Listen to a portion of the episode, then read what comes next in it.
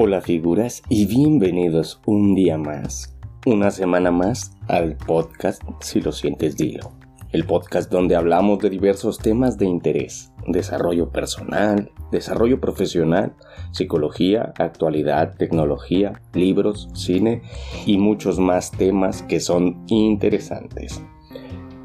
Como siempre, te envío un saludo y un fuerte abrazo desde este lado del micrófono. Yo soy Eliot Manzanares y esto es Si lo sientes, dilo, que siempre habrá alguien ahí para escucharte. Como ya saben, estamos dando lectura a un libro escrito por Viktor Frankl. El libro se titula El hombre en busca del sentido.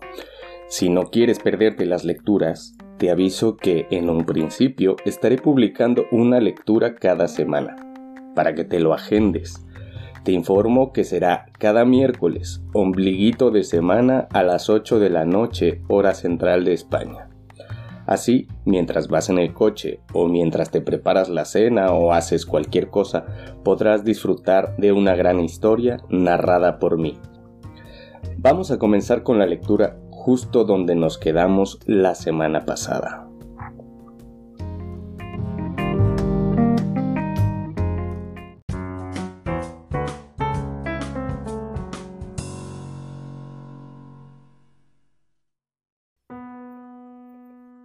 El humor en el campo. El descubrimiento de algo parecido al arte en el campo de concentración sin duda sorprenderá. Pero aún más sorprendente es que allí también hubiera sentido del humor. Claro que un humor apagado y de escasa duración.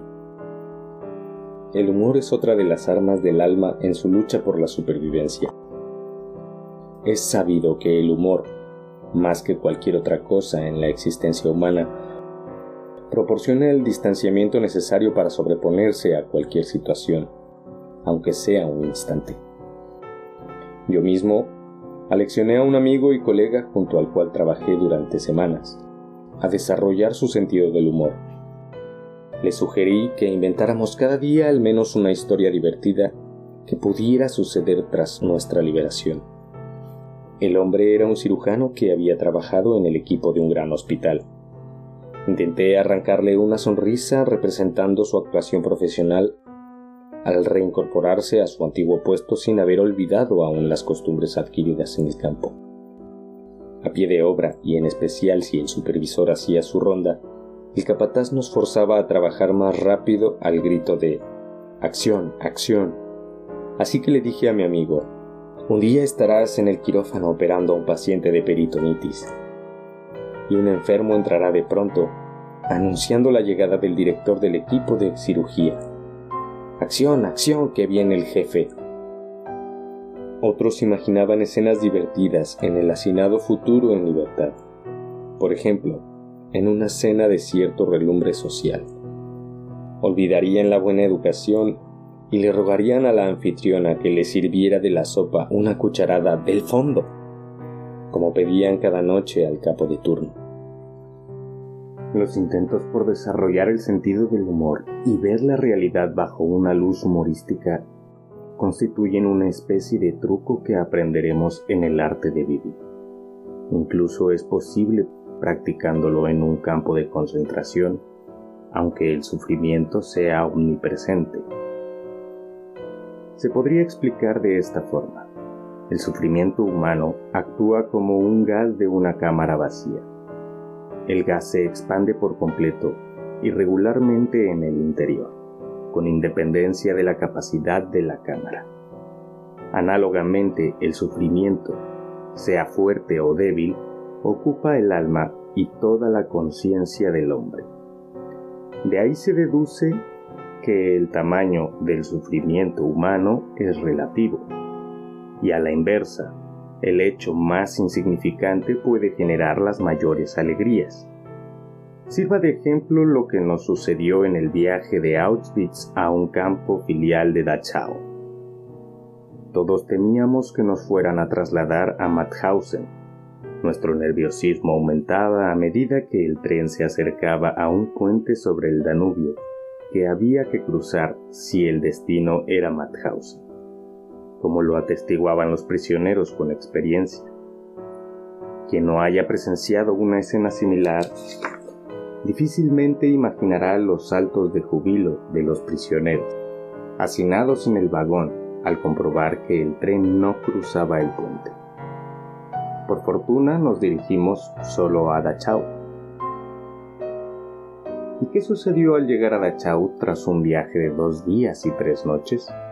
En el vagón no había sitio para que todos pudiéramos viajar acurrucados en el suelo. La mayoría hizo el trayecto de pie y solo algunos se tumbaban para ponerse de cunclillas sobre la escasa paja empapada de orines. Llegamos extenuados, con todo, la información de los veteranos nos levantó el ánimo. El campo era pequeño, constaba de 2.500 reclusos, y no tenía crematorios ni cámaras de gas.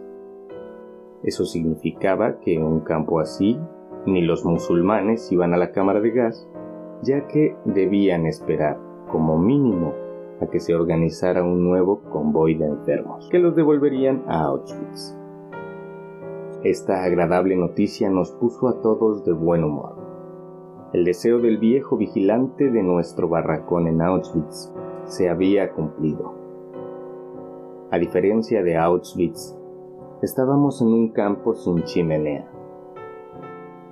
Bromeábamos, reíamos, contábamos chistes sin saber que nos depararían las horas siguientes.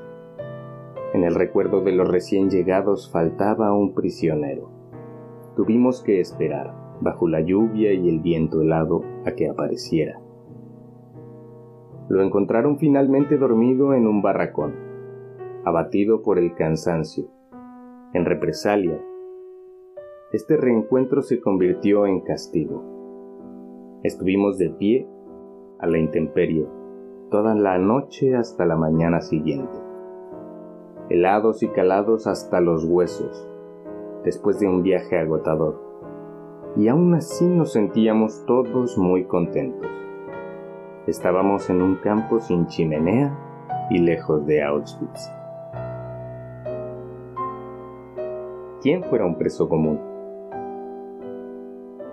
En otra ocasión pasó cerca de nuestro lugar de trabajo un grupo de convictos con qué claridad comprendimos la relatividad del sufrimiento humano. Cómo envidiamos a esos presos por su vida relativamente ordenada, segura, higiénica y feliz. Quizás se bañaban con frecuencia, pensamos con tristeza.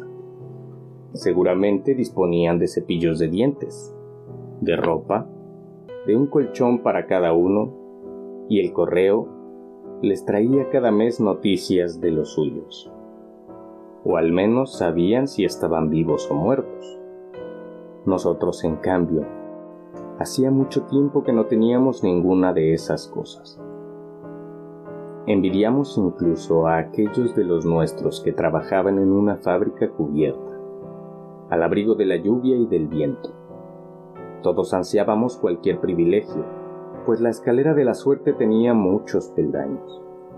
Por ejemplo, entre los destacamentos que trabajaban fuera del campo, en uno de ellos estaba yo, había unidades que se consideraban peores que otras. Se envidiaba al que no tenía que chapotear en la húmeda y fangosa arcilla de una pendiente, mientras vaciaba durante doce horas las artesas del ferrocarril. La mayoría de los accidentes diarios se producían en esta tarea y con frecuencia eran mortales. En otras cuadrillas los capataces seguían la tradición, al parecer local, de propinar a los prisioneros golpes a diestro y siniestro, lo que nos hacía envidiar la relativa suerte de no estar bajo su mando, o de estarlo solo temporalmente. Una vez, debido a una fatalidad, me incluyeron en ese grupo. Si no fuera porque una alarma aérea nos obligó a dejar el trabajo después de las primeras dos horas, durante las cuales el capataz se ensañó especialmente conmigo, y a reagruparnos pasado un tiempo, creo que habría regresado al Lager en una de las camillas que transportaban a los muertos y los moribundos. casi siempre por fatiga extrema. Nadie puede imaginar el alivio que en semejante situación produce el sonido de la sirena. Ni siquiera el boxeador que ha oído la campana del final del asalto y que, en el último instante, gracias a ella se salva de no ser noqueado. Suerte es lo que uno no padece.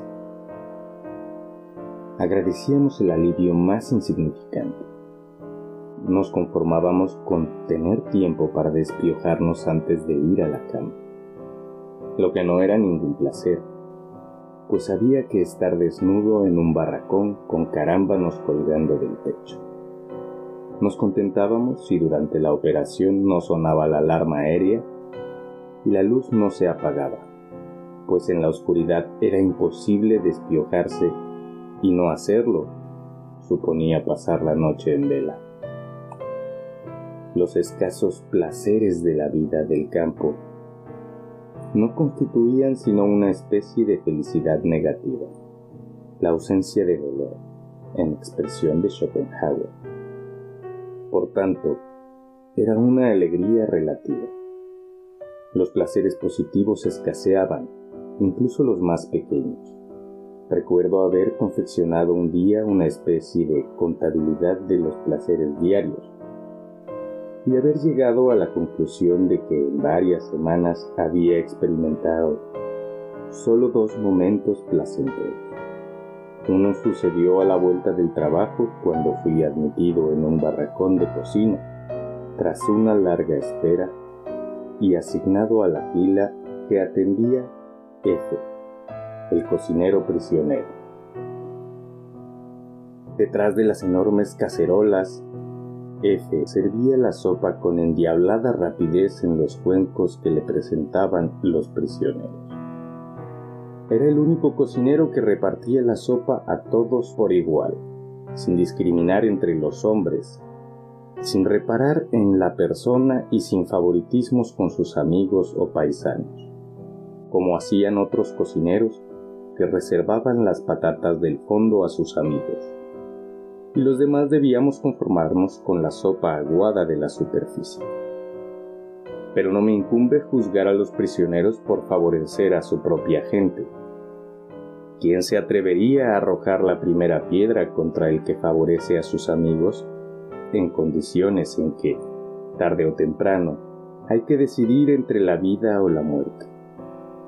Nadie puede juzgar a menos que pueda asegurar con absoluta certeza que no habría hecho lo mismo en una situación semejante. Años más tarde, ya integrado a la vida normal, bastante tiempo después de ser liberado, me enseñaron una revista ilustrada con fotografías de prisioneros hacinados en sus catres, mirando, insensibles e inexpresivos, al visitante. ¿No hay algo terrible en la mirada de esos rostros y lo que dejan traslucir? ¿Por qué? pregunté. Pues realmente no lo comprendía. De pronto reviví todo aquello las cinco de la mañana y la grisácea oscuridad en el patio. Yo dormitaba en un duro tablón sobre el suelo de tierra del barracón, donde unos sesenta reclusos nos hallábamos en cuidados. Estábamos enfermos, no teníamos que formar al amanecer ni ir a trabajar. Podíamos permanecer tumbados todo el día en nuestro rincón del barracón y amodorrarnos a la espera del reparto de pan diario, que por supuesto era más escaso para los enfermos, y el rancho de sopa aún más aguada y escasa. Pero cuán satisfechos, qué felices nos sentíamos a pesar de todo, mientras apretujábamos nuestros cuerpos para conservar el calor, mientras yacíamos allí, demasiado apáticos y perezosos, como para poder mover siquiera un dedo si no era absolutamente necesario. Se escuchaban desde la explanada los agudos silbatos y el griterío de órdenes que indicaban el regreso del turno de la noche y la formación para el recuento. Nuestra indolencia contrastaba con todo aquello. La ventisca abrió la puerta de par en par y la nieve entró en el barracón. Un compañero exhausto, cubierto de nieve, entró a trompicones y se sentó unos minutos para descansar, hasta que el vigilante lo expulsó. Estaba tajantemente prohibido admitir un extraño en un barracón mientras se procedía al recuento. ¿Cómo me compadecí de aquel hombre? Y cuánto me alegré de estar en cuidados en ese momento y poder dormitar en la enfermería. Qué alivio pasar ahí dos días y quizá otros dos días más. Las fotografías de la revista despertaron este recuerdo. Al contar mi experiencia, los que me escuchaban comprendieron por qué no me resultaban tan horribles aquellas escenas. Con todo, esos hombres inexpresivos tal vez no se habían sentido tan desgraciados como ellos imaginaban.